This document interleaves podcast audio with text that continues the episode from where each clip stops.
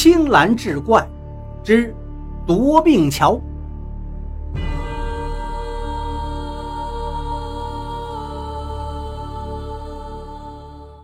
五四海一见，吓得胆战心惊，这才不得不交代了自己的犯罪事实。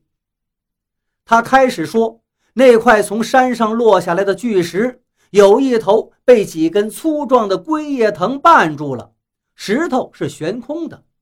那天收工之后，武四海发现有人醉倒在草丛中，便将那个人绑了，背到山上去。先把那个人塞到巨石下头，再把那个人身上的绳索割断，最后再割断那些龟叶藤。邹兴丁一听，怒道：“胡说！那死者身材高大，凭你这般瘦弱，怎能把他背到山上去？快交代，主谋是谁，也好将功赎罪。”吴思海哭道：“师傅，您救救我吧！”那个人不是我杀的，我只是负责放风提供情报，我也是被他们逼的呀，要不然他们会杀了我全家。你知道他们是怎样利用造桥的传闻来杀人的吗？赵知县迫不及待地问道。武四海却摇了摇头。转眼又到了杀奸之日。这天一早，沿河两岸围满了看热闹的人。人们等啊等啊，只等到申时过后，才看到了邹兴丁一行人从工棚里出来。人群立刻是一阵骚动。邹兴丁摆好香案，祭拜了一番，鞭炮就响了起来。十六条大汉抬着一块三米多长的楔形石条上了桥。邹兴丁小心翼翼地跟着，条石刚放好，邹兴丁突然一个踉跄，跌倒在地，是不省人事。在人们的惊呼声中，邹兴丁被人扶进了一顶小轿。身强力壮的轿夫拨开众人，抬着邹兴丁飞也似的离开了。有人就喊叫道：“不知道那个师傅死了没有？”还是快点回去，管住家人的嘴要紧呐！经他这一提醒，刚才还看热闹、幸灾乐祸的人们马上紧张起来，纷纷往自己家里赶去。轿夫抬着小轿翻过一个山头之后，停在了一座破庙前。此时天已经黑了，邹兴丁下了轿，伍四海早已等候在这儿。邹兴丁跟伍四海穿上夜行衣，骑着马来到了城北，把马拴在小树林里，然后蹑手蹑脚来到一座大宅院前。四周是一片沉静。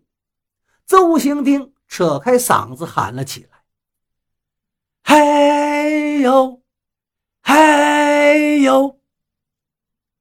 喂，谁呀？”有人应了一声。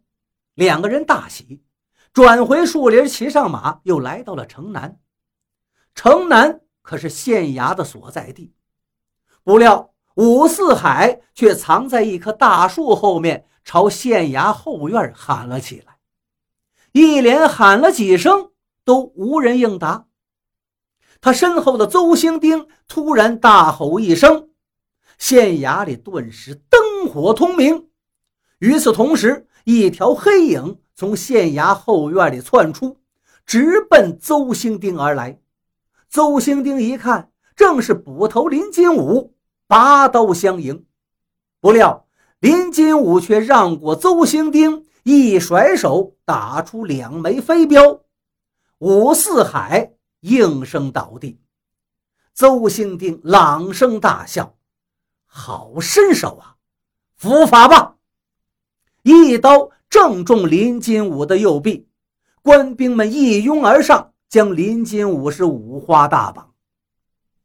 赵知县连夜审讯林金武，要他招供，为何要谋害上司，又是如何利用造桥的传说害人的？林金武矢口否认。赵知县见他不招，命人带武四海上堂。武四海上堂之后，林金武一看，惊得一张嘴，半天合不住啊！只见一个马脸汉子正跪在武四海身边。林金武一见他，整个人彻底蔫了，这才交代了全部事情真相。原来，当地确实有个古老的传说，凡是造拱桥的师傅都会沾上邪气。为了解除邪气，造桥的师傅会在杀间之夜到处喊话，如果有人答话，邪气就会传到答话者的身上；如果没有人应答，这造桥师傅便会大病一场，甚至就此没命。林金武正是利用这个传说替别人杀人，他让那个马脸汉子出面负责接洽，自己则潜入雇主指定的人家里用毒针杀人。当听到外面有人喊话后，他替死者答应一声，然后悄然离去。而本地工匠慑于传说，都不敢造拱桥了，人人是谈桥色变。没有人主动将拱桥的传说讲给师傅听。到了杀奸前夜，马脸汉子再派人将传说讲给造桥师傅听，引起恐慌，趁机敲诈一笔。由于每次造拱桥都会死人，又查不出所以然来，于是就有了本县禁修拱桥的禁令。这赵知县刚上任，当然不知道其中缘由。他明察暗访，掌握了林金武的犯罪事实。林金武也觉察出赵知县在调查他，于是就想利用这一次造桥的机会除掉赵知县和马脸汉子。